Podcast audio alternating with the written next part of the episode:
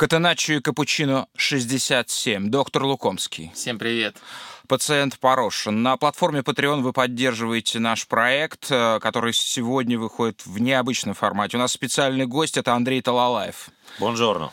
А Андрей Талалаев, да, он сейчас по-итальянски, мы много будем сегодня говорить об Италии, но Андрей не работает сейчас в Италии, он тренирует армянскую команду, ереванскую команду «Пиник» уже полгода, и Андрей уникальный человек. Ну, во-первых, ему принадлежит совершенно уникальное достижение мировое в тренерском деле. А за в, в первом круге в 2018 году, проработав всего как бы полсезона, он был признан лучшим тренером Армении. И одновременно это человек, который остаток сезона проведет в дисквалификации. А, потому что Андрей получил на сколько месяцев э, до конца сезона? У вас устаревшая информация, Игорь. А, вас вот реабилитировали? Уже реабилитировали, уже сократили всего на 5 матчей, уже убрали руководителя судьи Армении. А, и еще весной будет пересматриваться мой вопрос. Я надеюсь, что за ту случайную реплику, которую я бросил э, со тренерской скамейки, но расстреливать меня, наверное, не имело смысла. А она была, естественно, на армянском. Ну, от, откуда же? Я пока знаю только элементарные uh-huh. термины. Могу с вами поздороваться, извиниться, попросить э, о каких-то элементарных вещах, но так а глубоко... Насколько... Вы извинились перед судьей?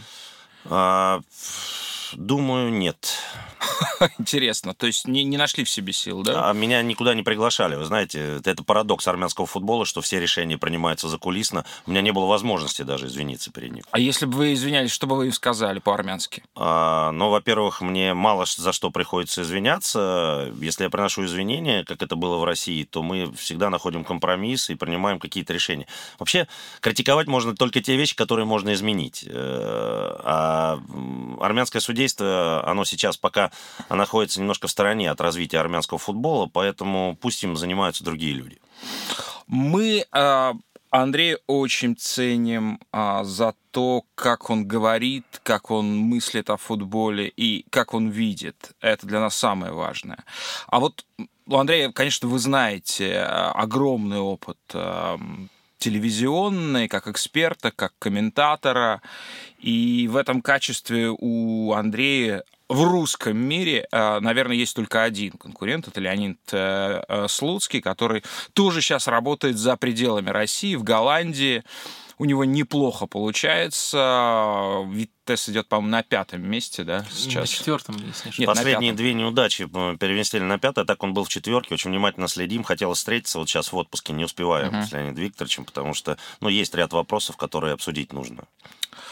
Вот, и, собственно, вот в этом качестве... А, кстати, говорить и чувствовать футбол – это разные вещи.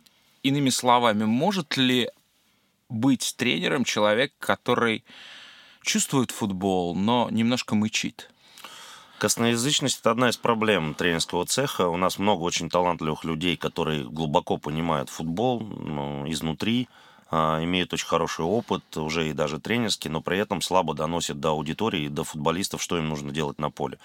Но бывают обратные примеры, когда, например, а, человек, который э, долгое время а, не мог высказать свои мысли, достигает прогресса в какой-то момент, э, и его команда делает прыжок. Достаточно посмотреть на первую лигу, сегодняшнюю нашу ФНЛ, и можно найти параллели, примеры, когда команды а, неожиданно стали фаворитами. Может ли красноречие мешать тренеру? Может красноречие вызывать недоверие со стороны футболистов? Красноречие тренера? Безусловно. Лишние слова иногда разрушают э, ту атмосферу, которая создается э, в раздевалке. А есть подозрения к интеллекту в э, футбольной среде, в русской? Но примеры Смолова убеждают э, в том, что у нас есть место интеллектуалам, пока а, и не знаю, как Вадим согласится или нет со мной, на мой взгляд, э, с каждым поколением сейчас, то есть если брать команды там, с разницей в 5 лет, э, если брать уровень сборных команд юношеских, на мой взгляд, более развитыми интеллектуальными становятся спортсмены. Да, и то же самое, наверное, касается тренеров. Я был знаком, мне посчастливилось. Да, Вадим, а, я, я, я прервал, было да, соображение. Нет, да. Мне дополнить нечем, потому что, чтобы оценивать, как футболисты, что они читают и как они развиты интеллектуально, нужно все-таки внутри находиться. Можно судить только о том, стали ли они лучше или хуже. И тут, наверное, в последние пять лет ни туда, ни сюда нету какого-то движения в российских сборных. Андрей, есть э, как бы интеллектуальное движение? Мне почему-то кажется, что я есть. Я не про интеллектуальное, что... я про уровень футбольный.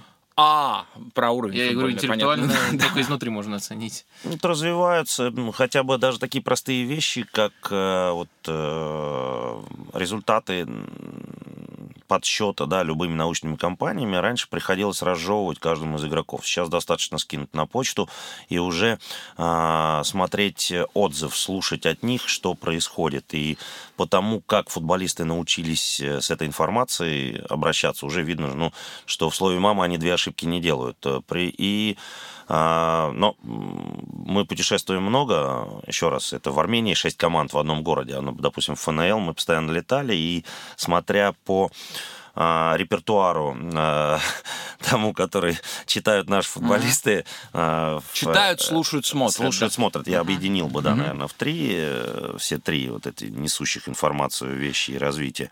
Можно сказать, что, еще раз, э, растет поколение, которое становится более развитым, более, я бы не сказал даже, наверное, интеллектуальным, а увеличивается набор знаний у них. Потому что я бы разложил, наверное, интеллект и набор знаний на разные вещи. Uh-huh, потому что uh-huh. есть люди, не обладающие большим набором знаний, но при этом очень смекалистые от природы, которые могут найти, найти выход от ситуации. Ты имеешь в виду то, что мы сейчас живем в эпоху информационного взрыва, и находиться вне этого взрыва, да, вне этой ударной волны фактически невозможно. На тебя пролетает огромное количество информации, в том числе пустой, трэшевой, но и чего-то другого. Да, а дальше все зависит от человека. Абсолютно согласен. То есть социопатов как таковых, как таковых не осталось осталось. Хотя раньше было очень много, когда были замкнутые люди сами в себе, то есть выходили только на тренировки и, и ну, такой круг общения был очень узкий. А вот мне Бог дал быть знакомым, и даже какие-то отношения нас связывали а, с Владимиром Петровичем Кондрашиным. Это великий баскетбольный тренер, это человек, который с, с именем которого связан, наверное, главный эпизод в истории а, русского спорта. Это победа на Олимпиаде 72 года, знаменитые «Три секунды» уже снят. Фильм «Байопик» со всеми, конечно, приукрашиваниями, свойствами этого жанру.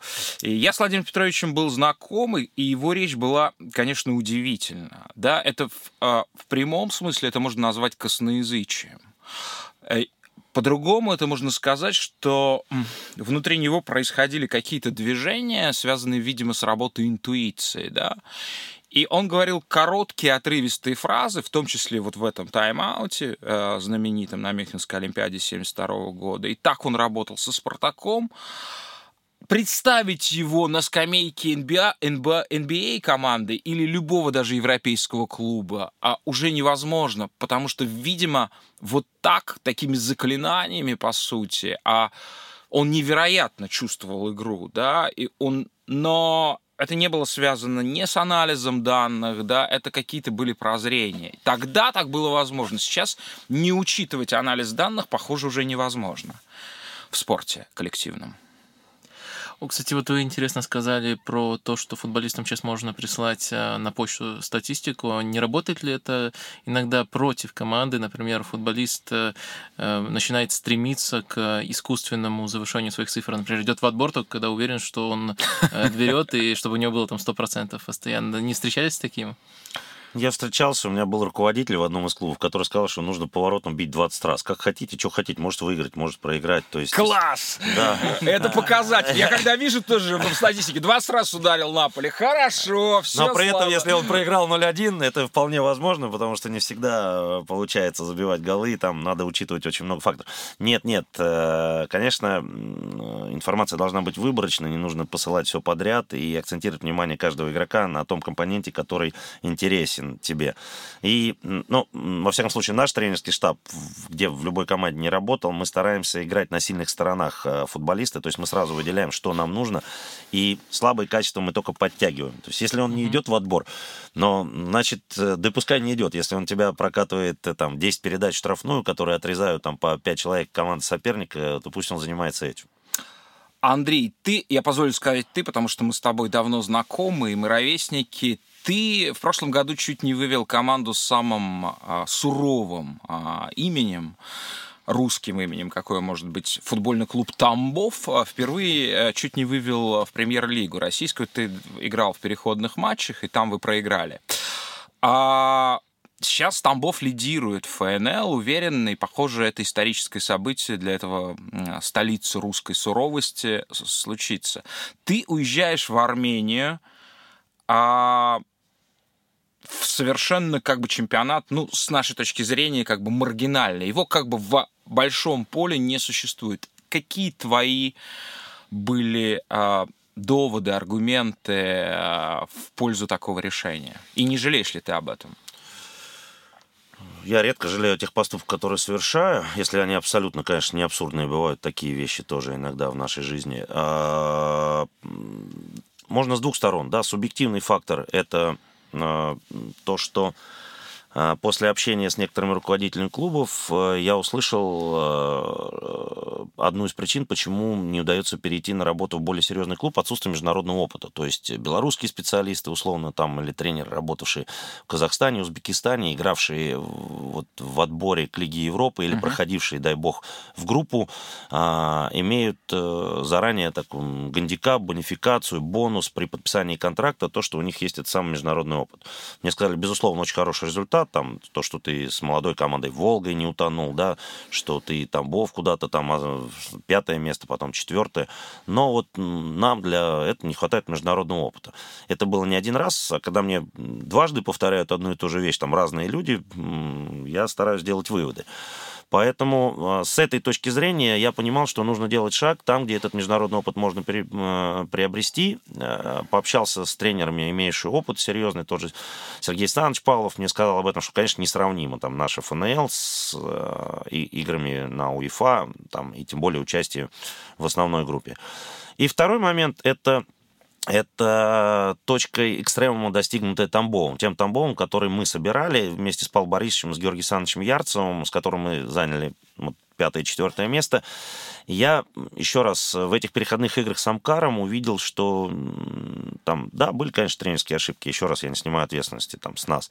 Но вот именно в том виде, в каком была команда, добиться большего результата практически невозможно. Об этом я изложил все руководителям клуба и руководителям губернии и сказал, что если не поменять, э, условно, там, человек 7-8, не взять другого уровня, э, уровня премьер-лиги, бесполезно решение задач. То есть мы находимся на игровом максимуме.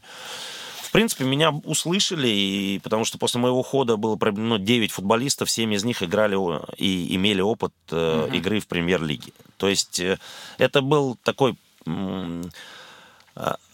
расход за каждого за своими интересами. Я точно знаю, что Тамбов будет бороться, биться, выгрызать место в премьер-лиге. А, там осталось великолепное руководство. Вице-губернатор э, является президентом клуба. И даже с таким скромным бюджетом, я знаю, что он не больше 400 миллионов, а, они будут до конца бороться, и я думаю, что выйдут в этом году в премьер-лигу. А, а я пошел туда, где можно реализовывать тренерские идеи на новом этапе, за новыми знаниями, за новым опытом, который был необходим, потому что на какой-то момент почувствовал, что уже стагнирую. То есть, э, э, ну, Конечно, мы ставили задачу побороться за прямой выход э, из ФНЛ в премьер-лигу в прошлом uh-huh, году. Uh-huh. Но с такими мастодонтами, как э, Енисей, там, Крылья Советов и э, кто у нас еще-то вышел как раз третий, три команды, которые оказались выше нас, было тяжело справиться, потому что у них бюджет под миллиард, а у нас 400. Все, что можно, мы выжили.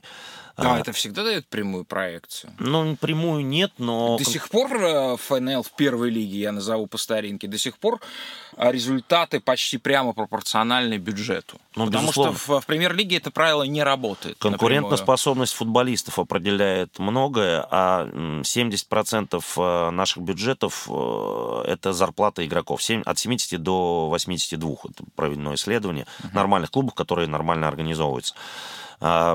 Поэтому э, надо снижать этот процент, все понимают, если мы хотим развиваться, это первое. Э, но выхода нет. То есть все равно из трех составляющих, там, инфраструктура, материально-техническая база и конкурентоспособность игроков тренерского штаба и готовность на момент матча, как правило, если у тебя маленький бюджет, то ты в двух уже проигрываешь. Ты переехал в Армению, а, в древний красивый край, в котором я давно мечтаю побывать, очень важным для истории человеческой цивилизации, как сказал мне один армянский патриот, впрочем, говорящий совсем без акцента. А, когда мы приняли христианство, кое-где еще до сих пор на ветках висели кто-то. вот. Что ты увидел? А что представляет из себя Армения в футбольном смысле? Но я здесь подтвержу слова, просто Армения, Ереван, во всяком случае, на 30 лет э, старше даже Рима. Угу. Можно такой провокационный вопрос? Вадим, что для вас футбольная Армения сегодня? Это периферия, абсолютная периферия, и при всем желании не получается смотреть, э, при всем желании нет никакого желания, на самом деле не получается смотреть абсолютно такие страны. А есть возможность смотреть? Да, через Инстат сейчас угу. можно практически любой чемпионат посмотреть. Угу. Ну, понятно, для всех Армения — это, собственно, Генрих Мхитарян. И я, кстати, хотел бы задать вопрос. Э, в Армении до сих пор а, все-таки Мхитарян в качестве идола и первого божества армянского футбола сменил Харена Аганесяна, знаменитого игрока советского периода? Или как? Или все зависит от поколения? На мой взгляд, если бы э, Мхитарян хотел стать президентом, он, мне кажется, или премьер-министром, он мог стать... Я думаю, что прям, так и прям завтра мог стать. Как Акаладзе стал э, мэром Тбилиси, э, игравший за Милан. Здесь э, абсолютная любовь, признание и уважение, и возможности, безусловно. Mm-hmm. То есть он воспитанник Пюника, поэтому с гордостью об этом говорю. А вот, вот это заочное соревнование, э, Харен Аганесян, ну, просто легендарная личность. Мне, ну, посчастливилось. Он жив-здоров? Он жив-здоров, он да. помогает, он советник нашего президента Артура а. Сагаманяна. Мы сотрудничаем, более того, он охватывает все большие сферы. Сейчас он даже, там вот через него привезли нам двух футболистов. Одного нападающего мы хотели подписать, не успели, его Хайдук перехватил. А, второй был немножко послабее, поэтому мы отказались. Мы сотрудничаем, очень много полезных советов, э, как э, нивелировать э, ту, наверное, ментальную пропасть, которая есть между стремлением развивать футбол и национальным фольклором. Вот он мне помогает преодолевать эту пропасть. А что такое армянский футбол? Это ну, чтобы было понятно, 15 лет да, постсоветского пространства, даже больше 15 лет, э, команды не проходили даже одного раунда в Лиге Европы. На всякий случай ты прошел до третьего раунда квалификации, там даже вел в Тель-Авиве против Макаби, но в итоге уступили. Нам хватило, не хватило 20 минут, э, в принципе, нас даже ничья бы устроила там, потому что мы дома 0-0 сыграли. Но вопрос не в этом, вопрос в том, что а, это такой яркий пример, что за короткое время вот, вообще тренерская, да, такая тренерский посыл, что команда строится там 2-3 года, что за короткое время тяжело поменять игру команды. Не, это такая а, старая телега, дайте да. мне 2-3 года. Вот я своей работой вместе с теми людьми, которые мне всегда помогают, потому что одному невозможно перестроить команду, я вам могу сразу сказать, если не будет там хорошего доктора, хорошего спортивного директора, управленца и тренерского штаба, который э, четко знает, что делать в единицу времени конкретную, то очень сложно. Конечно, опыт работы в сборных очень помог. На мой взгляд, это часто задается вопрос, я слышал рассуждение тоже а, у вас. Э, тренер сборной и тренер клуба — это разные вообще две профессии. Тренер да. сборной... Ты не согласен с этим? Я абсолютно согласен. Да. Я, я вот ну, к этому рассуждению хочу принять эту сторону, которую вы подчеркивали.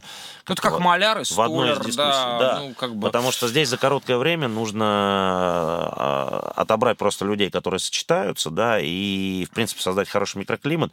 На подготовку сейчас нет времени. Мы об этом беседовали с Анатолием Федоровичем Бышевцем, выдающийся тренер, а, еще больше философ, человек, владеющий русским языком, но феноменальный. Вот вы сделали несколько лестных слов в мой адрес.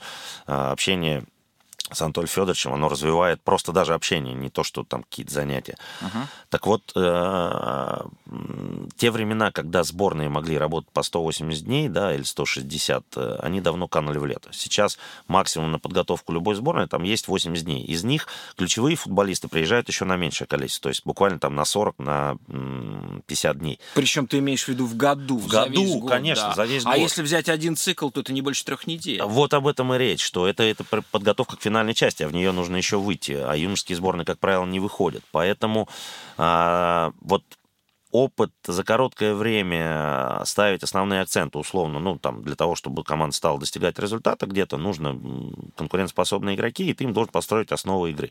Если, вот как все Кононов, когда пришел в «Спартак», да, все ждали сразу, а сейчас там будет меняться. Для меня было большим удивлением, что в последних там двух играх осеннего этапа он так высоко даже уже начал поднимать линию обороны, потому что, ну, любой тренер понимает, что мы танцуем от печки. Ты имеешь в виду уральский, ой, его тульский опыт или уже э, Уже Спартак? спартаковский, Ага, спартаковский, спартаковский, потому что, ну, все пляшут от печки, и, как правило, построение игры начинается от э, организации действий всей команды в обороне. Мгм. И вот очень мало тренеров, которые придут, как Сари, там, и сразу скажут, мы играем по такой-то схеме, мы будем все равно продолжать эту идею, но у него было время, там, переходной период. А у тренеров, которые приходят посередине сезона, его нет. Поэтому Армения – это новый опыт, возможность за короткий период достичь результата с теми футболистами, которые имелись на тот момент. Плюс там мы добавили, конечно, 6 игроков, э, легионеров, которых собрали. И плюс э, самое интересное, что ну, как ты когда едешь, ты анализируешь, да, что такое Армения. Армения на сегодняшний день это страна, в которой идет м, большой капитал вложения со всех сторон. То есть очень много богатых армян, которые Я вкладывают так сейчас в понимаю, что футбола. мировая диаспора, да, Да, да, а, да. армянская, калифорнийская, французская. Французская, да. немецкая, швейцарская, потому Мгм. что один из самых богатых э, человек там владеет Араратом, именно местным, э, а не тот, который был привезен из Армении, э, из Москвы. И а, на сегодня, э, я думаю, что прогресс чемпионата с про- с прошлым годом наибольший скачок на постсоветском пространстве абсолютно точно. Ага. Это в Армении уровень футбола. А скажи, пожалуйста, вот, ну, я понимаю, что странно тебя спрашивать, потому что, но тебя довольно быстро признали. Тебя, я так понимаю, что журналисты э, выбрали лучшим тренером по итогам всего лишь одного круга. Как ты думаешь, что им понравилось? Ну, или иными словами, во что ты играешь там или пытаешься играть? А, Ну, опять небольшая поправка. У нас два круга. Там из четырех кругов состоит чемпионат. Э, И, кстати, это тоже особенность Армении, что не хватает именно управленцев. То есть в прошлом году чемпионат э, остался тот же период, да, который был. Но матчей стало больше из-за того, что команд стало больше, а кругов меньше. Они там в шесть кругов в прошлом году играли. Матчей стало больше с учетом Кубка, с учетом Лиги наций. Четыре перерыва было по две недели. А на календарь оставили то же самое. Бездарнейший календарь где футболистам приходится две недели, они ездят по сборным, а, потом собираются, и нужно там впервые в своей жизни я играл там 6 игр за 18 дней, или там 7 игр за 22 дня. То есть есть пятерники, шестерники, семерники, где ты играешь подряд, и это просто убийство игроков. Причем матчи назначаются на 2 дня, когда было жарко 45 градусов на улице, там 2-4, потому что не было освещения на некоторых стадионах. Но, ну хорошо, мы выходили с предложениями все время, ну, как бы так получается, что руководитель Бананса, и Челаянс и наш руководитель Сагаманян, они, можно сказать, там, ну, являются новатором, которые несут А идеи. Челанец тот самый из Спартака, что да, ли, да? да, который был владе- одним из владельцев Спартака и который сейчас владеет, владеет Армавиром. Мгм. А, у него одна из лучших материально-технических баз в Армении. Бананс вообще самая такая обеспеченная команда. То есть у них все стабильно, у них есть база, у них есть э, школа, у них есть вектор развития есть э, уже именно стабильность, то, чего не хватает нам сейчас для конкурентоспособности. Так вот, э, отталкиваясь от того, что у нас было, мы э, приняли решение. У нас э, в Пюнике единственное, что есть, это лучшая молодежь. То есть у нас 8 игроков из молодежной сборной и 4 игрока в первой сборной, то есть 12 человек. Мгм. И мы понимали, что всем одновременно игровую практику предоставить будет невозможно, и мы так вот построили тренировочный процесс, чтобы как бы легионеры играли ключевую роль, но при этом а, вот вкрапление именно индивидуально сильных армянских футболистов позволяло в, в командной игре достигать такого определенного игрового компромисса. То есть, но армянские игроки, как и африканские, не очень любят играть без мяча. Поэтому сразу организовать там командный прессинг или там даже фрагментарную игру, основанную на встречном отборе, на контрпрессинге, было очень сложно. Поэтому мы оттолкнулись от того, что организовывали игру в обороне в своей половине поля всей команды и поставили на контратаки. За счет этого удалось добиться определенного успеха в Европе. Мы обыграли крепкий Вардар, А, потом Актобе, который, ну, на сегодняшний день Табол, прошу прощения. Я просто с Актобе сейчас имел контакты определенные. Табол, который ну, наиболее стабильный в последние годы в Казахстане.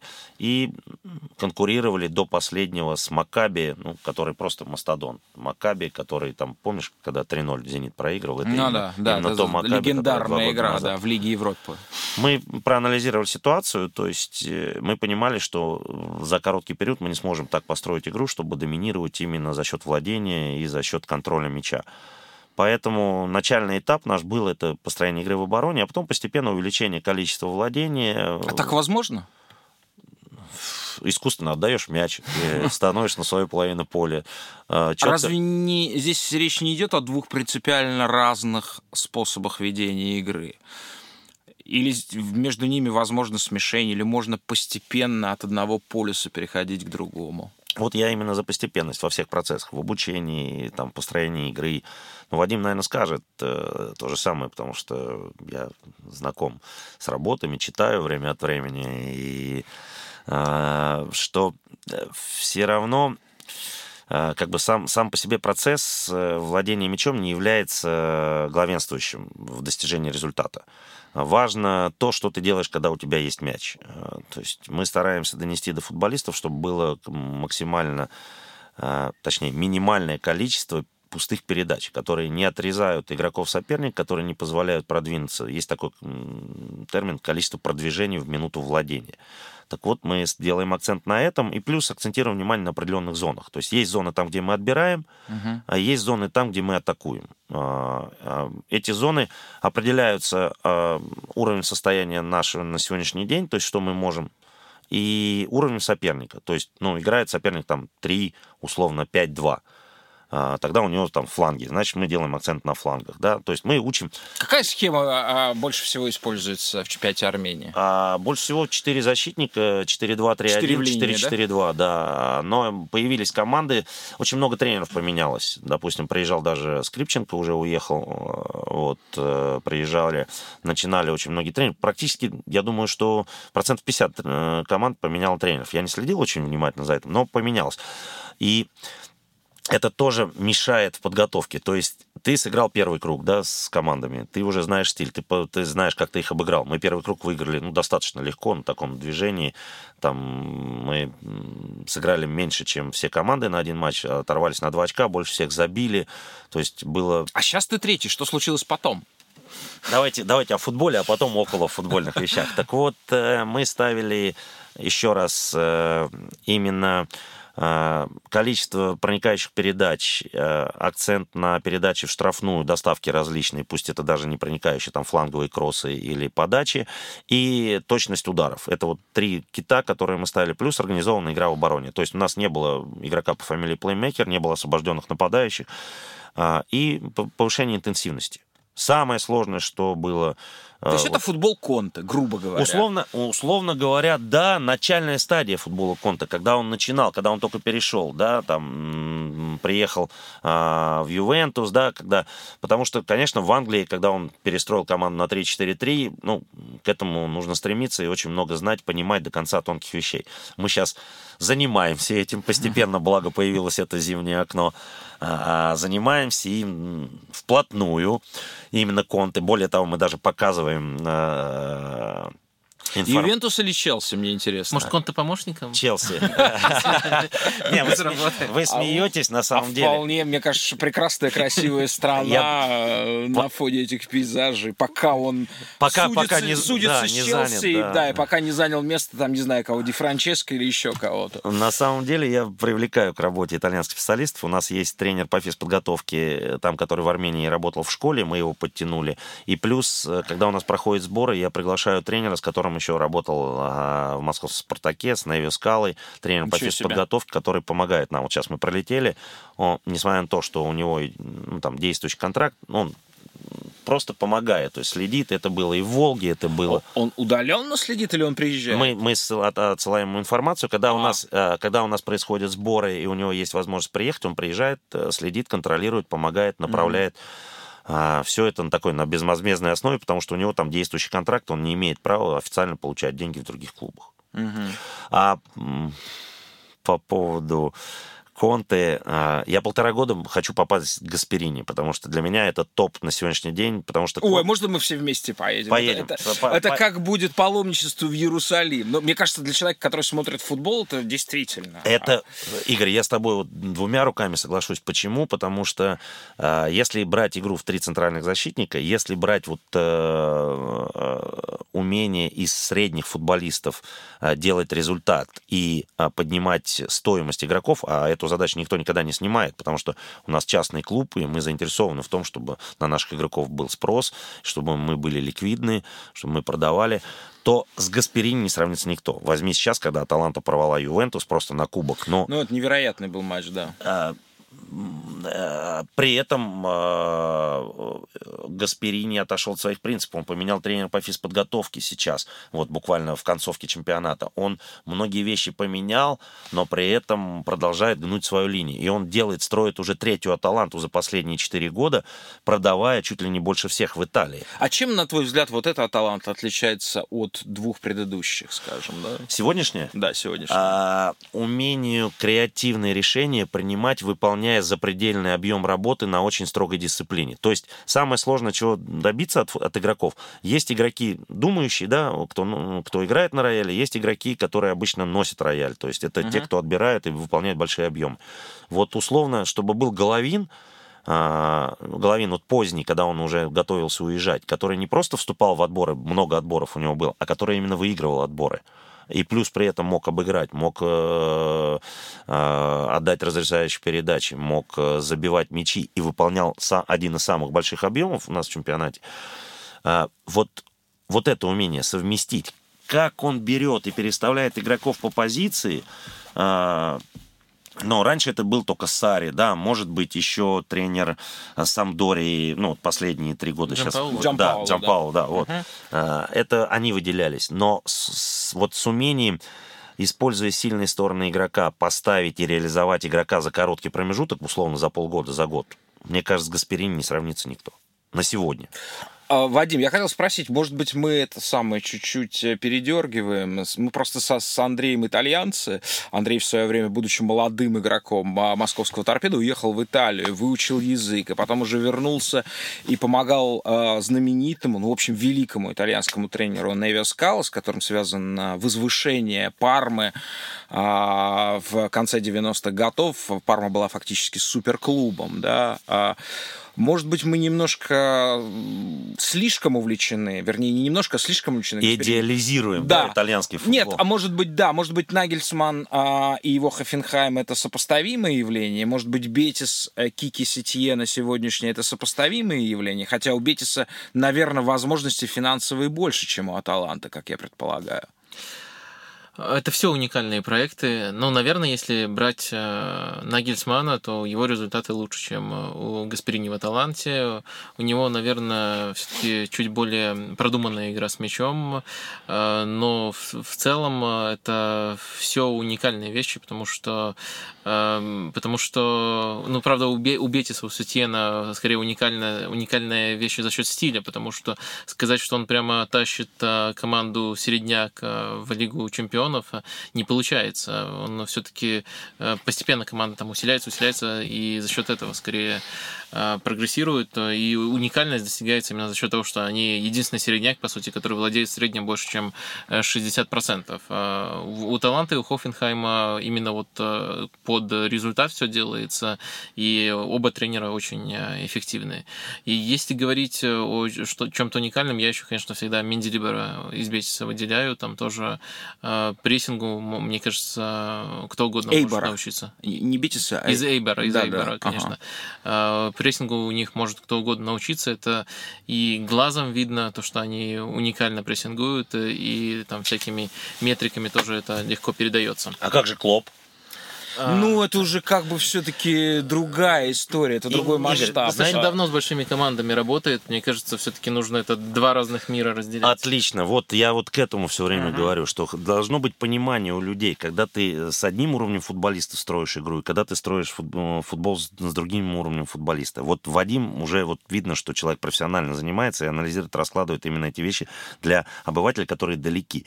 А, а, самый парадокс, знаете, в чем? Что на первом сборе в Цехадзоре сейчас вот ну, зимой мы смотрели Хофенхайм потому что мы выполняли... Это знаменитое, я поясню для наших слушателей, знаменитое горное место, где э, где, собственно, в том числе и рекорды Советского Союза Советского по легкой Союза, атлетике. Э, да, все, там, все поэтому циклики готов... там были. Да, все да, и прыгуны знаменитые в длину, в том числе армянские, там школа была огромная. Да, извини, я тебя перебил. Так вот мы... Хофенхайм с кем смотрели? Хофенхайм смотрели ага. именно построение игры, все оттуда в спорт использовали э, нарезки, моменты показывали, совмещая с нашими моментами игры, а, уча игроков думать и понимать, э, что, как модное слово build-up, а просто начало атаки угу. организовывать именно а, за счет э, понимания где создают свободные зоны и как они это делают. После этого, когда мы перешли уже ну, именно э, к отбору мяча да, в определенных зонах, уже перешли на втором сборе э, на Конте, перешли на Челси. Вот. И, ну, если говорить уже о тотальном прессинге, мы пока не дошли до Бетиса и, наверное, не дойдем. Почему? Потому что мне все-таки ближе тот э, контрпрессинг, который делает Клоп, причем не сейчас, да, а вот в предыдущих своих командах, командах, где все-таки не было столько топ-футболистов, которые просто здорово, очень хорошо читают Ты хочешь сказать, что ты даже эпизоды. знаком с его периодом в Майнце? Ну, конечно, смотрели, знакомились. Э, более того, спрашивали у людей, которые интересуются этим, читали все работы, которые есть на всех ресурсах. Но, наверное, многие тренеры этим занимаются. Многие uh-huh. тренеры, которые хотят развития, которые двигаются вперед, мы вынуждены это делать. Более, у меня тренер э, Юрий Анатольевич Нагайцев, он ведет, ведет свою страничку. Да? Мы занимаемся даже ну, развитием тренеров. То есть он просматривает каждый день все, что всплывает на различных, там, учитывая и итальянские, все печатные и пишущие, и немецкие, и многие приложения, и многие блоги, и вывешиваем туда то, что мы считаем нужным. То есть он выделяет тему, а мы выделяем направление, так раз в месяц общаясь, что нам сейчас первично. Uh-huh. И это позволяет, наверное, людям, которые, с которыми мы общаемся, всем вместе двигаться вперед, узнавать позицию и исправлять потому что мы не гении, мы просто занимаемся спокойно своей работой. Ну вот я хочу про масштабирование. Это же ведь а, вот чудо о Гасперини в том, что, ну вот, да, был масштаб э, известный колумбийского нападающего Дувана Сапаты. Был такой огромный парень, действительно, с данными, скорее в олдскульном ключе, вот сделать такую девятку мощную. Много кто с этим надежд связывал. Там Наполе, потом Удинезе, Самдория. Там в Самдории Джан Пауло его первый, можно сказать, по-настоящему раскрыл. Но то, что происходит в этом сезоне, это невозможно.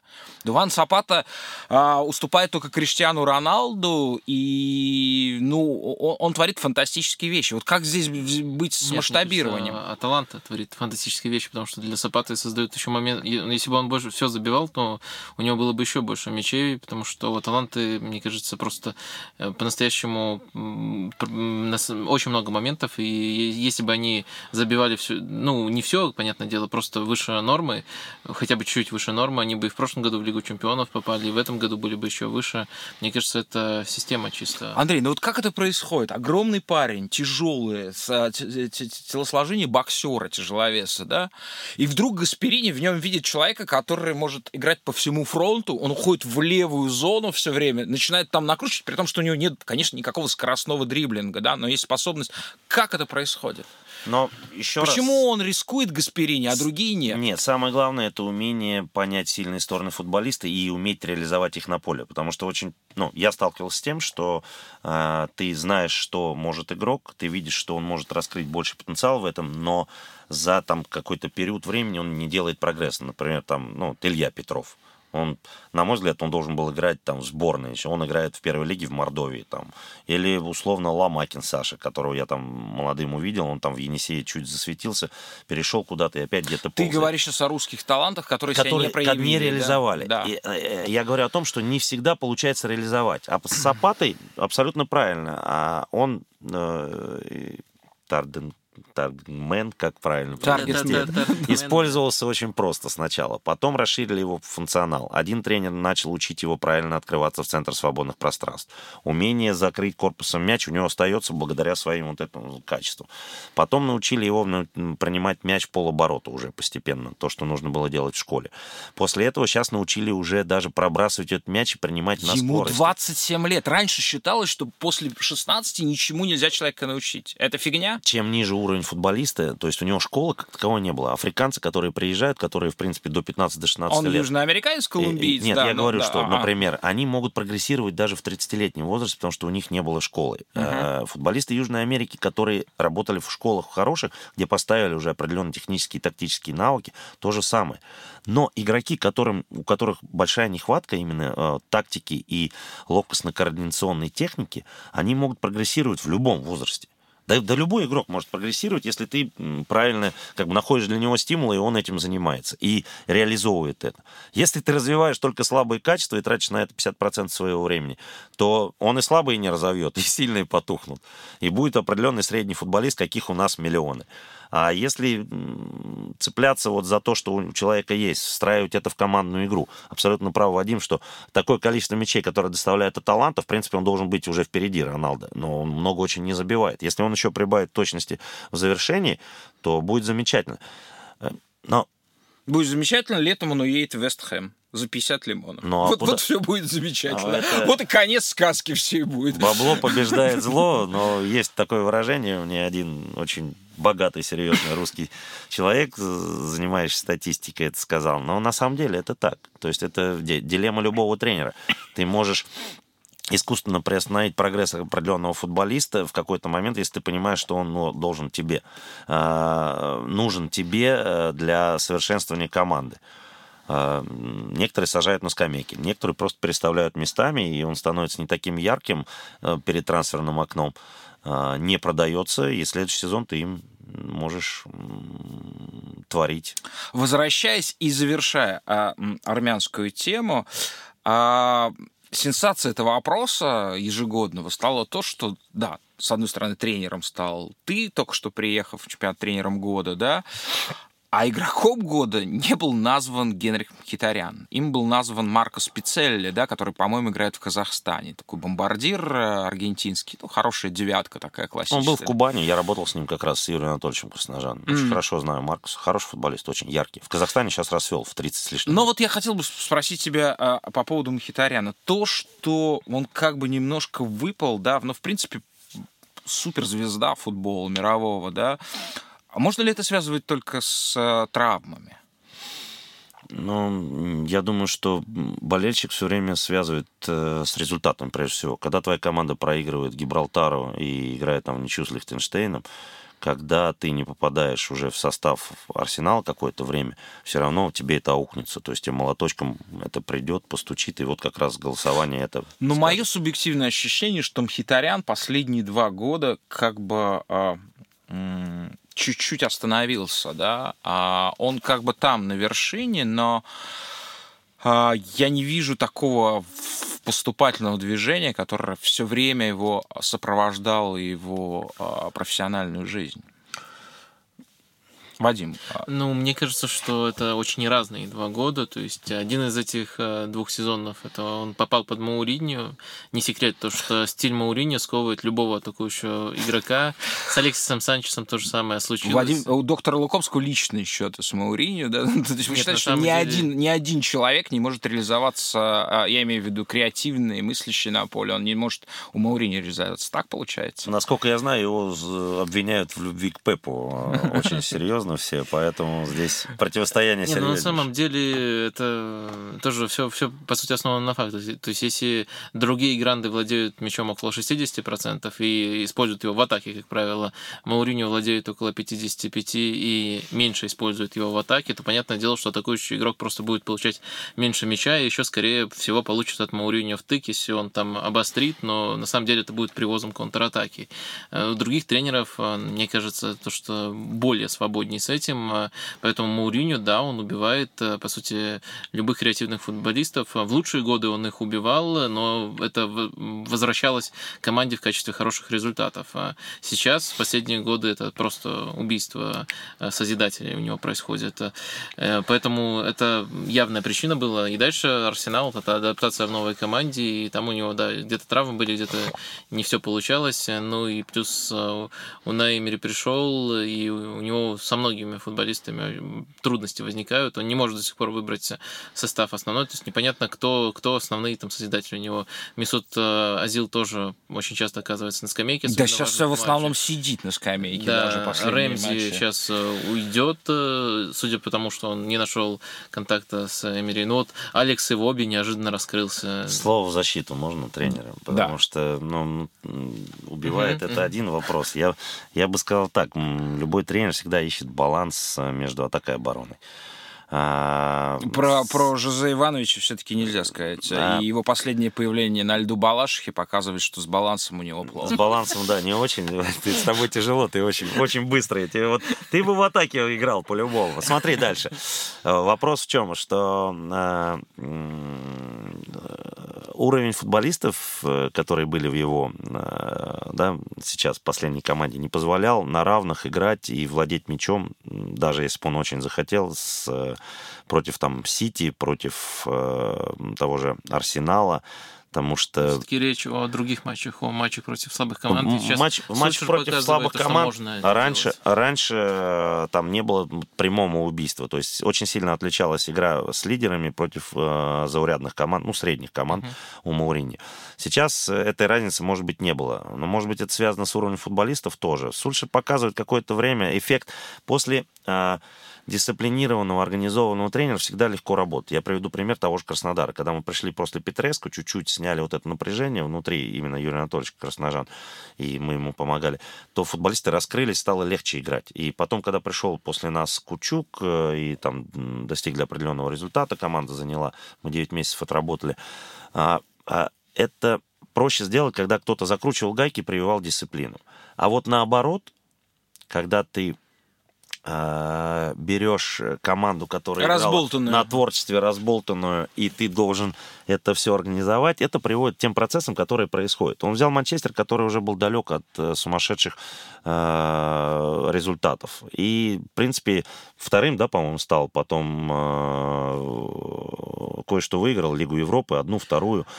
И вот вопрос в этом, что Э, мы все время ждем большего. Мы ждем, что он сейчас возьмет, и сразу будет команда, которая и футбол будет играть, и достигать результат. В этом ошибка. Но при этом последние матчи с Сити он не проиграл, сумел это сделать один раз и в Лиге Европы. Потом, правда, разгромил последний перед уходом уже.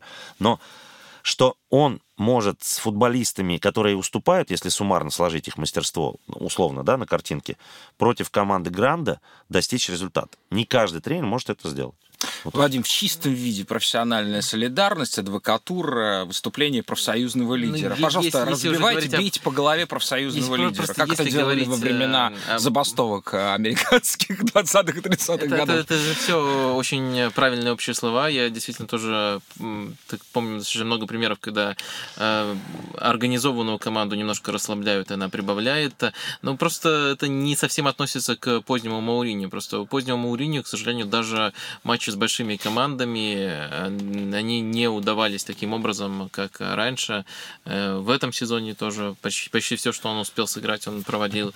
Э, в прошлом сезоне было получше, но там часто просто за счет Дехе это было, а не за счет того, что какой-то гениальный план. Просто, ну, вот, То тут... есть голы в концовке Филейни, который выходил, там насыщал штрафную, туда доставляли Селик Пакба головой, помнишь? Ну, а сколько э... от них было бы толку, если бы Дехе не выручил до этого четыре раза? Вот, а вы знаете, что в последнем матче Интера Раноки играл центрального нападающего. Если это нужно для Да, да, да. Это было очень смешно. Не видели это? Э, слышал.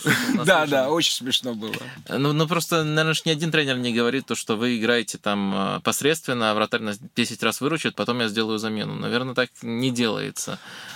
Но почему? Когда ты приходишь в клуб аутсайдер, который, например, за последние 12 игр там выиграл всего одну игру, ты приходишь и говоришь, вот конкретный план такой на игру. Ребят, будем отбиваться все вместе, будем надеяться, что вратарь выучит. А там 15 минут, допустим, ну, первых но, ну, но или 15 если... минут последних, мы сделаем там блицкрик или там, не знаю, эншпиль такой ну, у нас будет, что угу, а, давайте загрузим штрафную всеми возможными способами и, и, и сделаем надежду на штрафной но, ну, а как? Вот если тренер выбирает такой план отбиваться, он все равно при прочих равных хочет, чтобы вратарь выручал реже, то есть чтобы у него не Безусловно, было, меньше не было доходило, типа, да. возможностей. Ну а я зашел в Волк, когда ее все похоронили. Оставалось 7 игр. Мне с Динамо, с ЦСКА, с Зенитом, с Локомотивом. далеко зашли. Не... Это, это Мауриньо и МЮ, да, Волги, это все-таки абсолютно разные. Да, я все-таки хотел сказать, Андрей, э, смотри, все-таки... Э, я из личного примера просто МЮ, привожу. А, просто в чем некорректность, на мой взгляд, сравнения? В том, что МЮ это огромный развлекательный концерн. Ну, давай называть вещи своими именами. Команда качает, я думаю, что либо МЮ, либо Реал первыми перейдут отметку в миллиард по, как, э, по заработкам в год. Да? Это случится там в ближайшие пять лет. Это вполне уже сопоставимо с объемами каких-то больших студий, да, голливудских.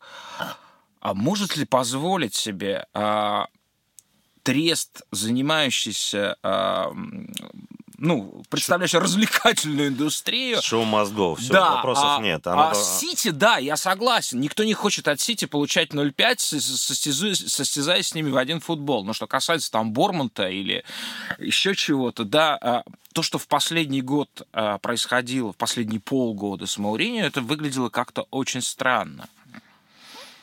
Ну, так процесс закисления определенный происходит, э, и когда начинаются конфликты внутри, когда нет позитивного результата, понятно, что э, не всегда тренер является правым, и здесь очень многое зависит от того, какой выход видится. Скажи, пожалуйста, в твоей жизни случалась такая история? Вот я свои... Это, это вообще универсальный сюжет, да, когда все поначалу неплохо, ты контролируешь, затем ты потихоньку контроль, это касается процесс управления да, людьми в любом деле, да, ты потихоньку контроль начинаешь терять, и дальше ты либо собираешься и снова выходишь, либо все, либо дело заканчивается. Вот я сделаю признание, что мне редко удавалось выйти из этого нижнего пике.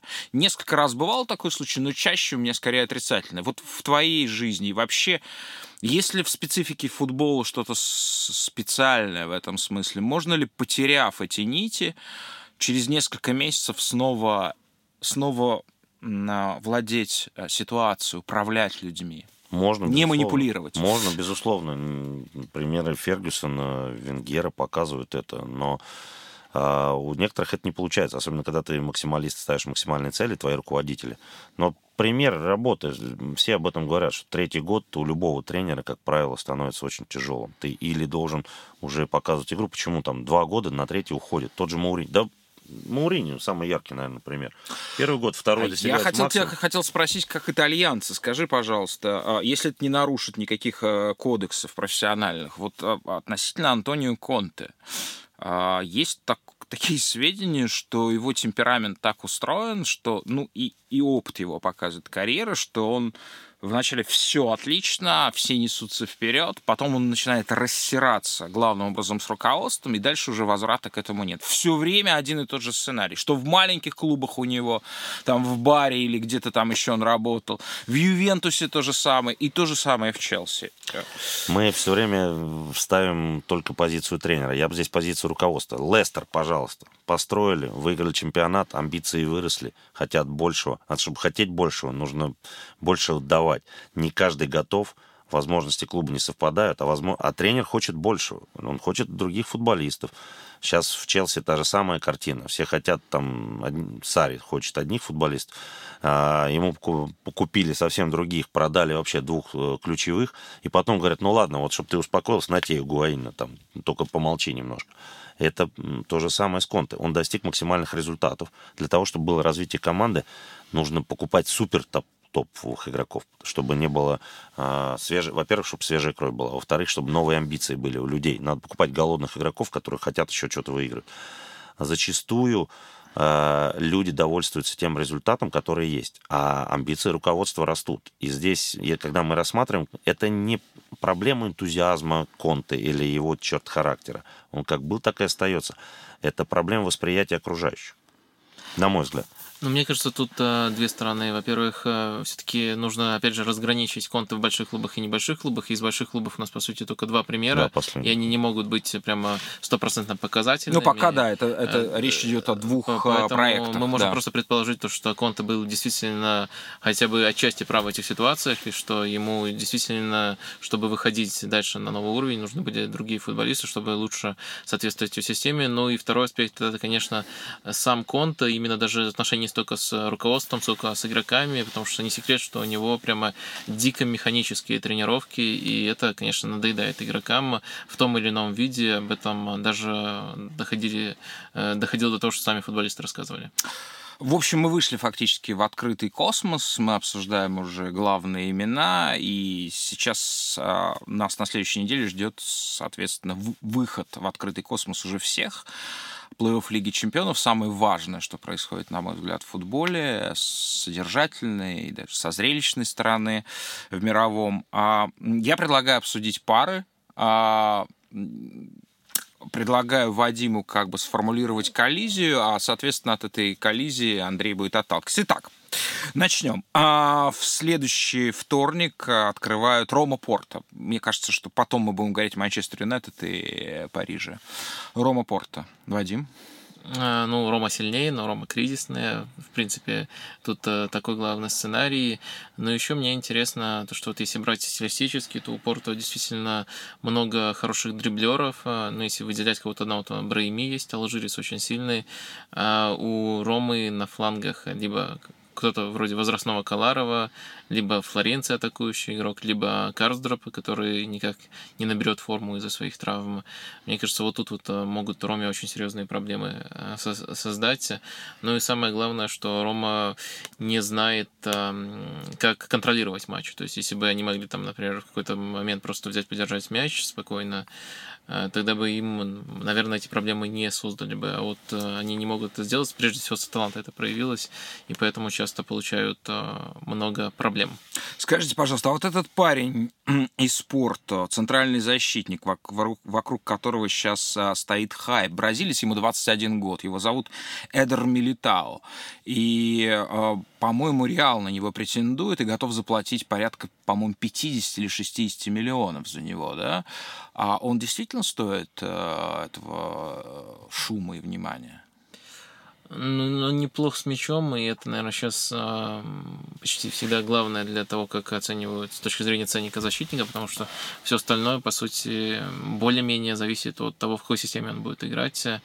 Я, ну, это из-за того, что почти все защитники сейчас зависят от э, системы, от того, как в целом обороняется команда, я поэтому считаю вообще не целесообразными большие траты на защитников. А, мне кажется, логичнее на атакующих игроков тратить. Если это не Кулибали. Или даже Кулибали того не стоит? На, на, ну, не знаю. Если только Но... это последняя позиция, которую нужно усилить в команде, которая играет там прямо явно с высокой обороной, и где нужен вот такой защитник с уникальными качествами, тогда может быть, а в остальном нет. А, у нас есть рубрика... А, Можно абсолютно не согласиться. Ну, потому да. что вот это ущербное да. восприятие как раз того футбола, нельзя раскладывать момент, что нельзя заплатить 50 миллионов за защитника. Если у тебя нет организации атаки, «Зенит» э, купил э, Маману, да, э, Ламана, да. Э, для того, чтобы организовывать а, атаки. Мамана, да. Мамана, Мамана, да. Он травмировался, да.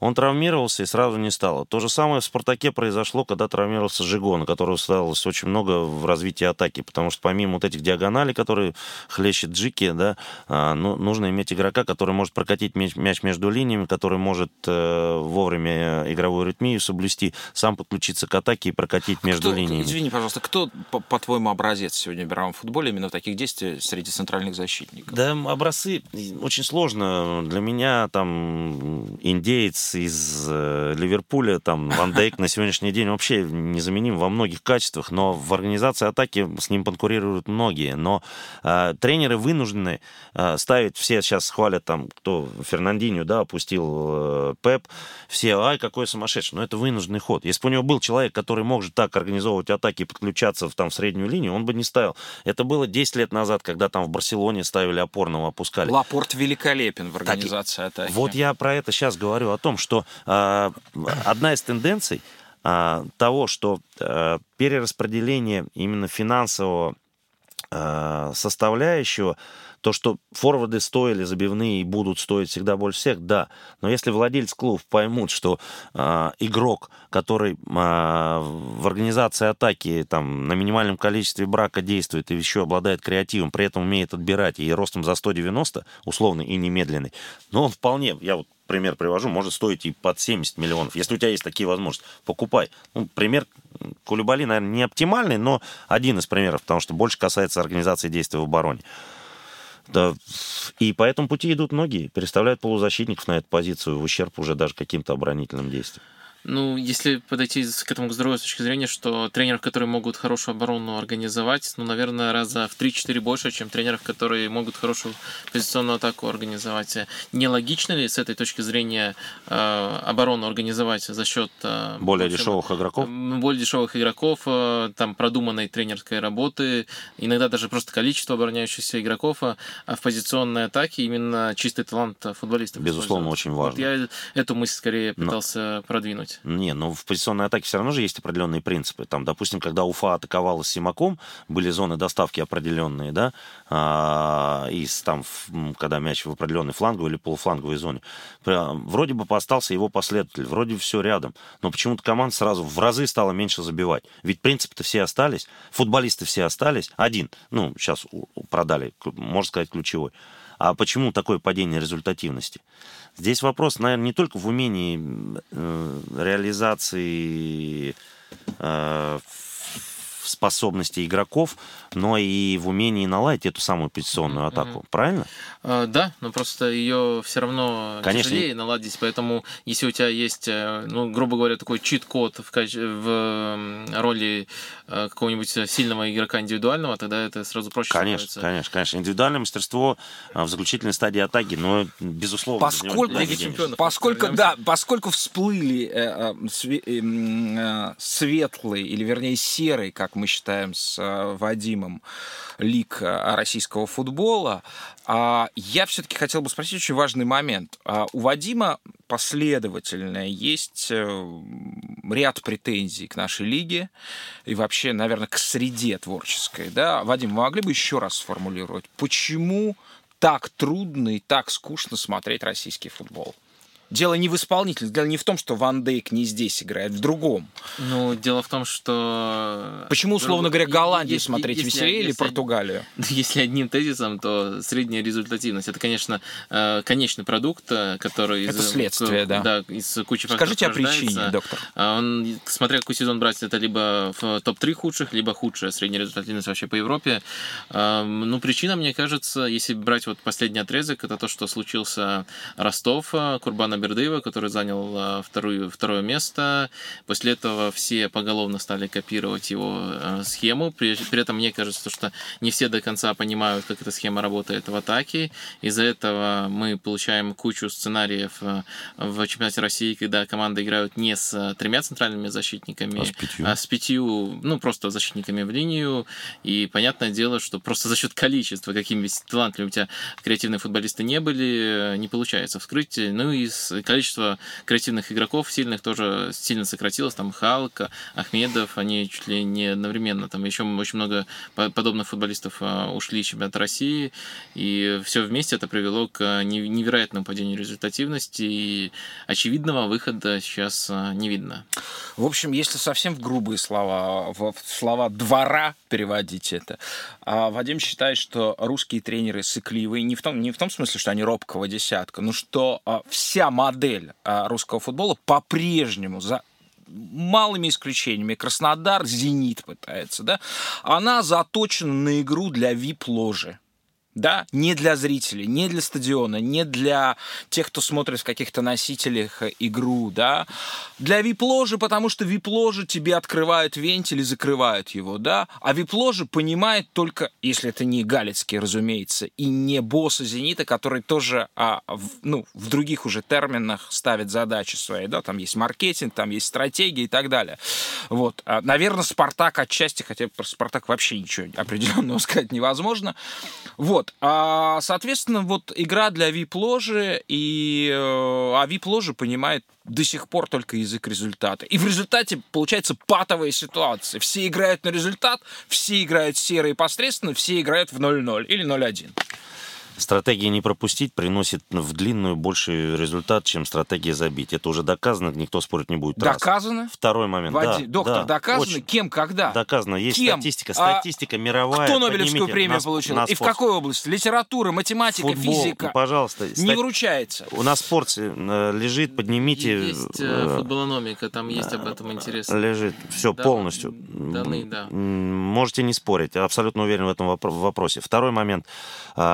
Уровень инфраструктуры и уровень футболистов сегодняшних, которые играют, зависит от того, что они делали в детстве.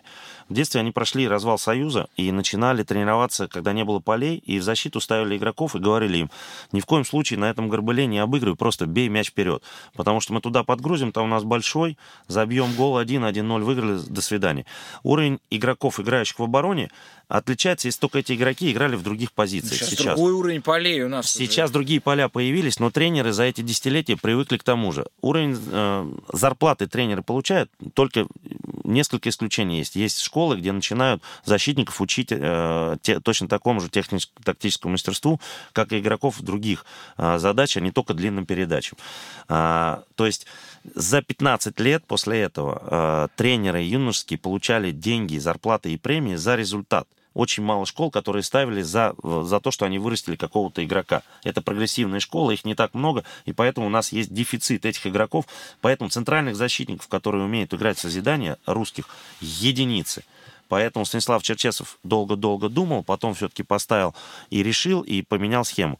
Но чтобы сейчас этот прогресс пошел, нужно, чтобы э, детские тренеры в школе знали, что если их игрок ошибся, и они проиграли там 0-1 или пропустили этот гол на 80-й минуте, но этот игрок через там 3-5 лет заиграет в премьер-лиге, что ему будет хорошо от этого, там, материально, духовно и эмоционально.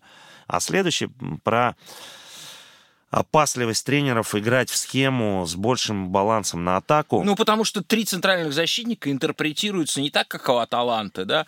Это интерпретируется как пять защитников всегда. Всегда неотрывно, пять защитников. Неотрывно развитие футбола связано с э, развитием судейства и правильной трактовки. Когда ты главный враг э, прессинга и э, позиционного нападения, это встречные атаки соперника. Если играет хорошая команда, где фиксируются все нарушения, то, как правило, против Барселоны, против Ман-Сити, большинство соперников заканчивают матч или с пенальти, или с удалением игрока, один против десятерых, потому что все эти грубые нарушения после трех на каждом игроке заканчиваются удалением футболистов. У нас долгое время э, фиксировались фолы, но не, не показывались карточки, и команде невыгодно играть. Ты пропускаешь одну контратаку, э, тебе забивают гол, все твои игроки побиты, что ты играл зрелищно, судьи спокойно фиксировали нарушения, не нарушали, там по совокупности не давали эти желтые и красные, не набивались. А, и концепция должна быть такой, что если мы хотим этого зрелищного футбола, то должны быть даны инструкции. Uh-huh. Команды, которые играют, я не говорю, что правила должны трактоваться по-другому, но хотя бы там, если э, один и тот же опорный или там защитник э, крайний фалит, да, там набирает 3, 4, 5 фолов э, в своей зоне, то он должен быть наказан желтый, и потом в случае, если он будет продолжать это делать, срывать атаки позиционные соперника этим, то он должен быть удален с поля. У нас этого, к сожалению, не происходит. Там, не знаю, как наблюдения последние там в премьер-лиге, но в первой лиге абсолютно точно это было. Поэтому но, да, невыгодно играть э, в позиционное нападение. Прекрасно. Прекрасно. При этом... Это как, примерно, с искусственным офсайдом, да, в судейство в Владикавказе. Ты не можешь его делать, потому что тебе не будут Не свистеть. будут свистеть, конечно, конечно. Ну, это одна позиция, а другая позиция, то, что я согласен, что вот если Ну, в премьер-лиге-то не так. не облажаться по-крупному, то действительно выгоднее играть в оборонительный футбол. Но если... Но ты этим ограничиваешь максимальную цель, которую можешь достигнуть. Но если задача достигнуть э, какого-то экстраординарного результата, то, наверное, логичнее идти путем, которым идут э, все команды, большие, пускай ча- чаще команды, которые достигают этого результата. Это, конечно же, атакующий футбол. Вадим, я вот не отношусь к, как вы говорите, с, с икуны тренера, да, А, приходя условно в команду, ты очень четко понимаешь возможности игроков. Я пришел в Тамбов, он был на там 17 месте. Мы что сделали? Мы за осень просто взяли и пропустили меньше всех. То есть построили игру так, чтобы меньше всех пропускать. Поднялись спокойно на девятое место, э, взяли в зимнюю паузу двух более-менее креативных футболистов на этом уровне и э, совершенствовались чем? Что стали третьей по забитым мячам командой в чемпионате. То есть нельзя сразу и схватить одной рукой все, все места, э, все признаки там первичные или вторичные половые. Вот. А, поговорка есть такая. Так то же самое и здесь. То есть если у тебя возможности клуба позволяют, ты можешь построить эту игру. Если ты можешь купить игроков для этой игры, пожалуйста. Но если ты приходишь и анализируешь там возможности тех футболистов, которые у тебя собраны, ты учитываешь, кто тренер до тебя работал. Ну, если мы берем клубы первым, там, Арсенал, вот он работал, да, с тренером, играл в такой-то манере. Можно продолжать и развивать это.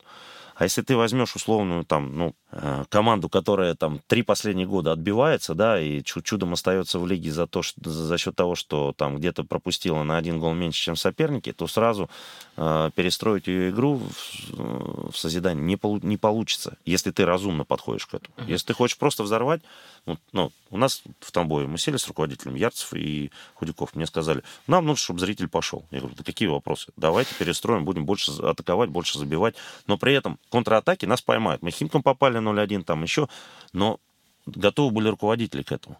Пожалуйста, мы играем в атаку, забиваем больше.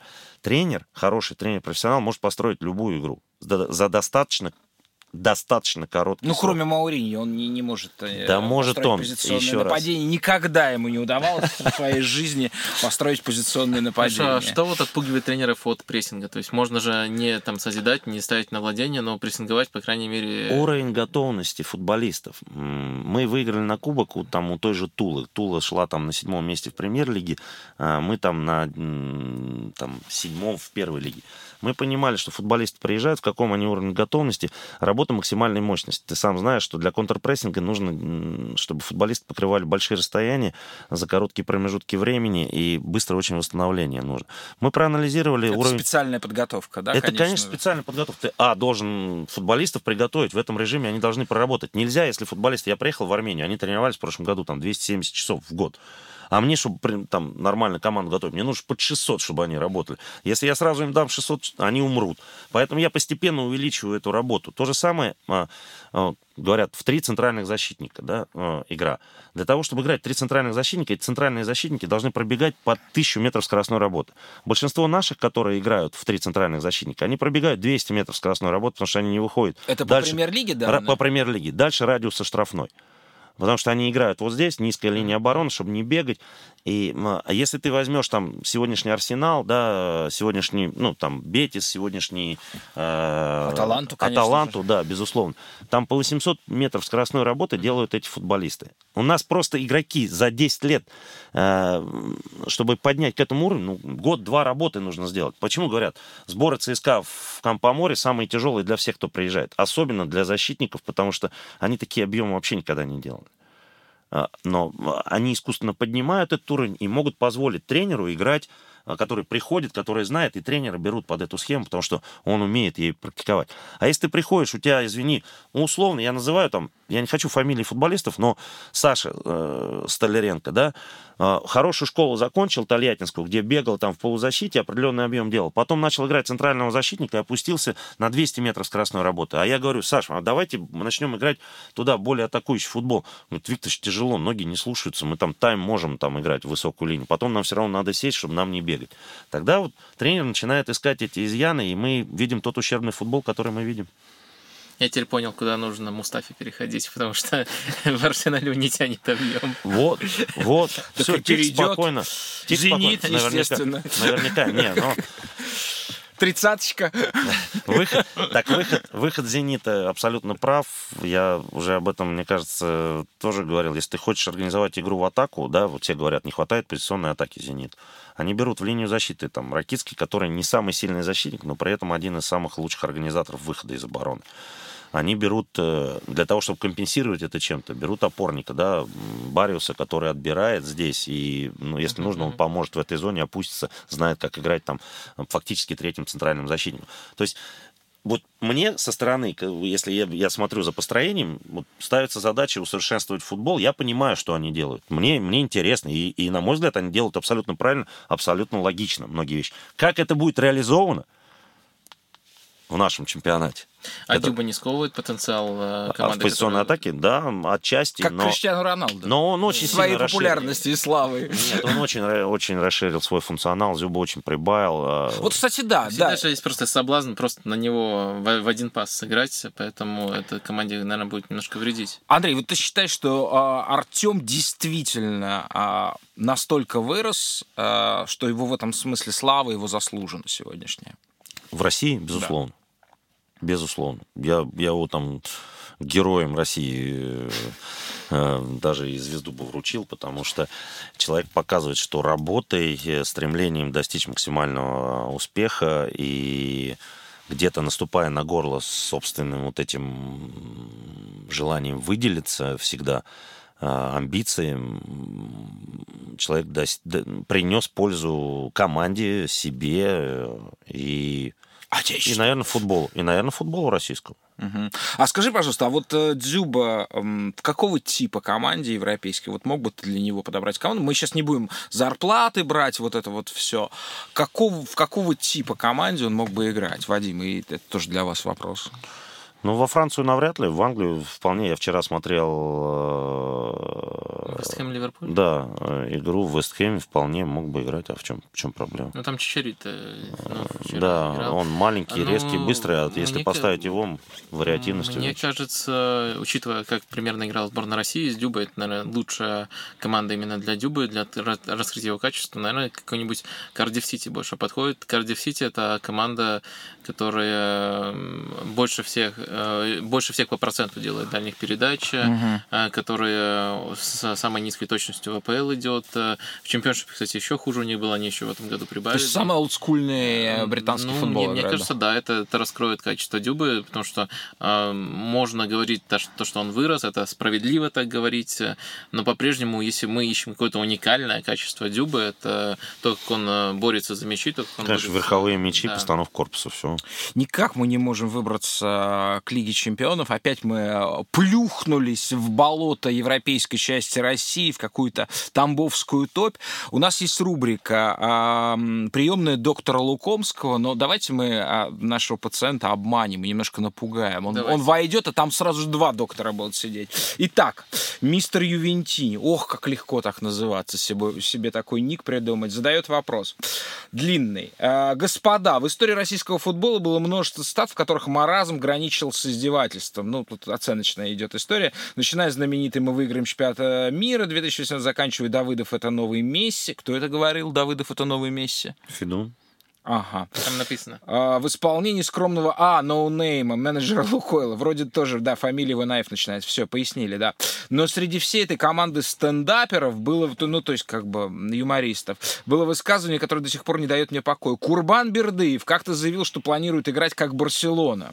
Впоследствии в интервью он оправдывался и говорил, что его неправильно поняли, но все же упомянул, что стиль игры Рубина меняется, сейчас он реально учится контролировать мяч. Так вот, я знаю, что у вас иногда появляются мазохистские настроения, вы смотрите РФПЛ, причем довольно внимательно. Пожалуйста, расскажите в одном из подкастов, а реально ли изменился стиль Бердыева, тренера со временем а, чемпионск- чемпионского Рубина, или вообще не остался авторитета в нашем футболе, которому можно верить? Вадим, пожалуйста, Хорошо, да. а, Я начну. Мне кажется, то, что стиль Бердыева нисколько не изменился. Поменялась, конечно, схема. Ну, в Ростове он нашел сочетание это с тремя защитниками. При этом важно понимать, что такого прямо тирана супероборонительного футбола из него сделали искусственно. То есть у него всегда были какие-то ходы в позиционной атаке. Например, опять же, мы говорим про копирование его схемы, но э, сами команды Бердыева, они, по крайней мере, э, чаще, чем другие, пытаются играть именно в три защитника, потому что фланговые игроки часто действуют очень высоко. У него всегда почти, ну, это вот если брать недавние примеры, э, связка Пола с Азмун, которая развалилась теперь, э, к сожалению, всегда на очень высоком уровне взаимопонимания этих футболистов. Э, В центре поля у него многое строится за счет индивидуального. Там Нобо, например, если брать успешные примеры, то как он, то, то, как он уникальные его качества раскрывает. То есть у него есть, по крайней мере, ответы на вопрос, э, как я буду скрывать соперника, если он станет всей командой э, у своих ворот. Э, И это те, кто критикует его за это, не учитывают. Конечно, это не Барселона, но вот эти стереотипы, которые вокруг него созданы, они несправедливы. Андрей. Еще бы добавил, что самое главное, что он дает футболистам, это культуру работы. То есть он дисциплинирует, организовывает, направляет. И люди, которые были средними после работы с ним, год-два, особенно если три, то люди становятся очень серьезными профессионалами. А так, э, ну, креатива не так много. Больше как механической работы, о которой вы говорили Мгм. Мауриню. Вот, я попросил бы Андрея тогда остаться в приемной, потому что я сейчас зайду пользуясь положением в качестве больного. А, а, И заодно, чтобы все-таки наконец перейти к Лиге Чемпионов. А, Мы остановились, начали с пары Порту-Рома. Андрей, как ты считаешь, я являюсь, э, и не скрываю этого здесь, и не афиширую, являюсь болельщиком а, Ромы. А, Что происходит с Ромой? Я не в конце не, могу найти ответа на этот вопрос. Я с- а, мои как бы многие мысли по этому поводу сводятся к тому, что а, причиной того, что происходит сейчас с Ромой, являются две ошибки в летней кампании. Это мистическая надежда на то, что действительно выдающийся талант Пасторы а, каким-то образом реализуется, хотя совершенно непонятно, как он может реализоваться в схеме 4-3-3, а если э, переходит на схему 4-2-3-1, а начинается несбалансированность. И второе – это Нзонзи. Переоценка его, что для меня вообще как бы вот сенсация, да, а, судя по всему, э, Дзанзи не очень хороша в позиции, опять же, контролирующего полузащитника. Он выглядит медленным, хотя все равно, мне кажется, хорошим игроком. Но как ни, ни, ни возьми, он уступает Деросси а, в этом качестве. А, а Деросси и Занзи не сочетаются в одном составе. В общем, вот такие вот специальные проблемы. Отсюда качество защиты. Это, ну, исходящее из опорной зоны. Любой врач начинает с опросника. э, Результат Ромы в Лиге Чемпионов в прошлом году заслуженный, на ваш взгляд, или нет? Нет, дружно отвечаем с Лукомским. А, ну, то есть, как бы было чудо с Барселоной, и оно в некотором смысле было... за- Чудо шахтером сначала было. Ну, не то, чтобы... Нет, это не было чудом, не надо тоже, пожалуйста. Я, я А, просто в тон. Но просто, но а, там просто был, и качество игры интереснее. а, на групповом этапе, и качество игры против Шахтера, где просто ну, за счет опыта там во втором тайме решили эту историю.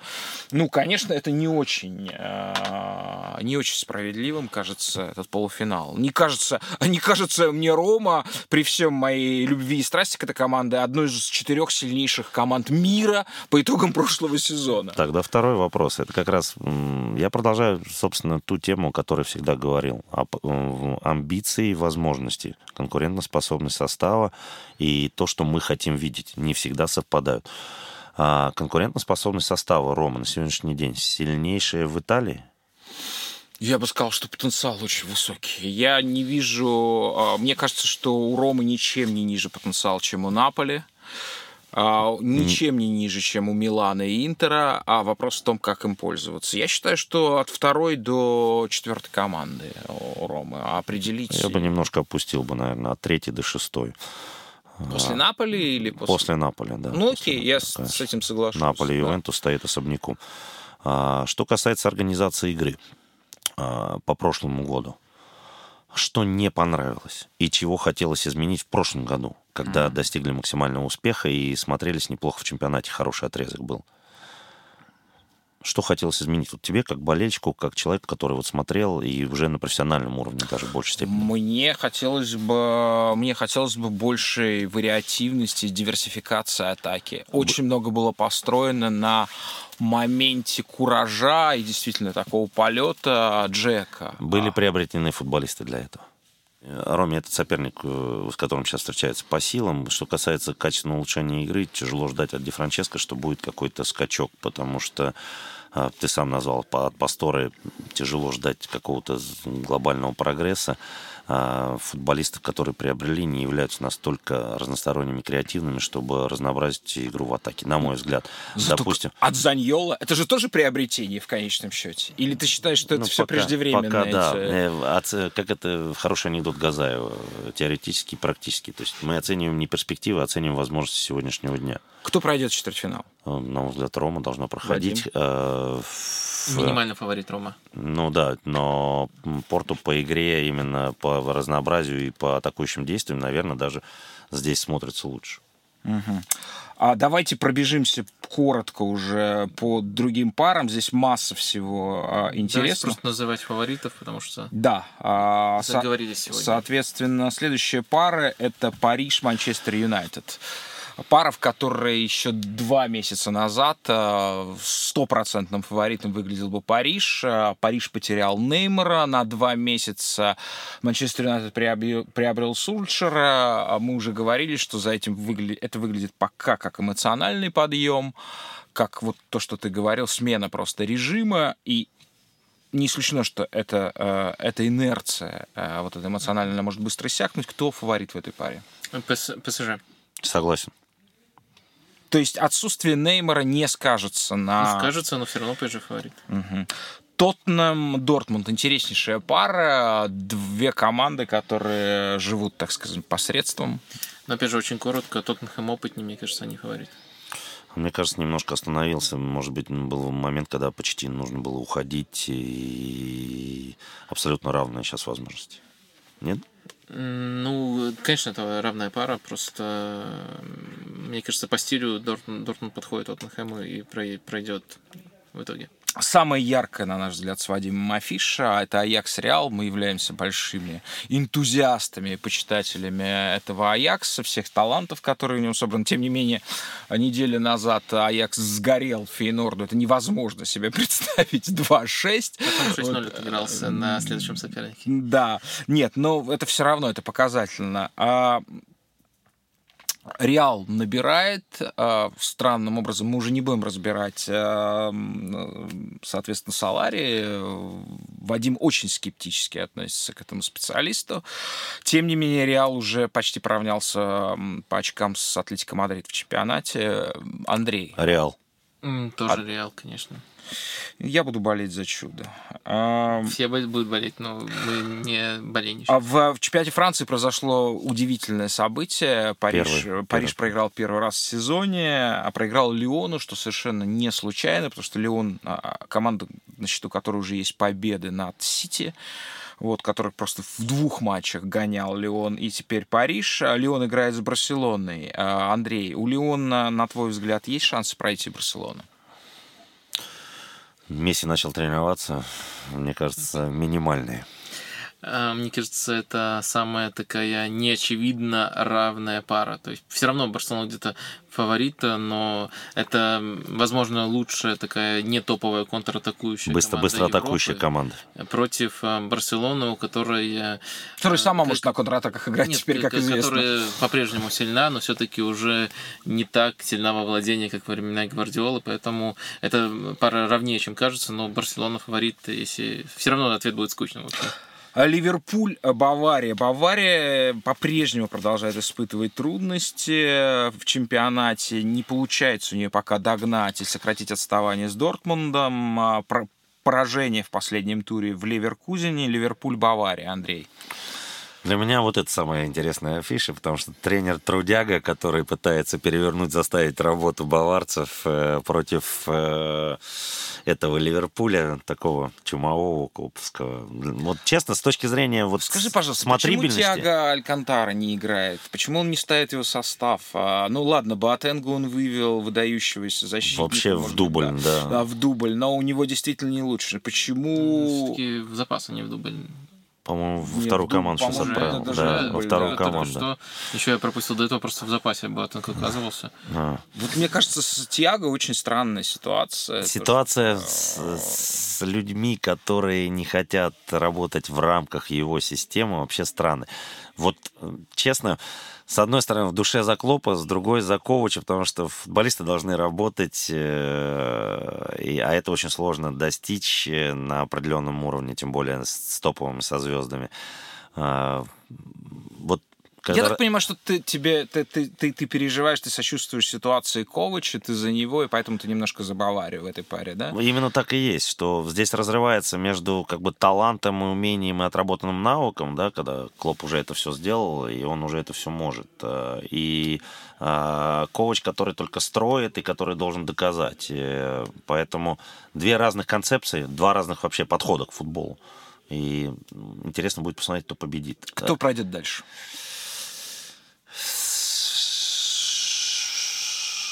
Вадим, подсказку жду. Э, Но, на мой взгляд, на мой взгляд, Бавария больше опыт, больше как опыт интересно. европейский Но опять же, Э, большой. супер, там, если по процентам, наверное, было бы 51 на 49, но мне тоже кажется, Бавария фаворит. А, возможно, самое, возможно, самый содержательный и, может быть, а- отчасти самый скучный футбол произойдет в паре Атлетика и Ювентус. А, Атлетика испытывает серьезные трудности в последнее время. У Ювентуса тоже неожиданные Одно результаты. за 5 месяцев. Хорошие трудности.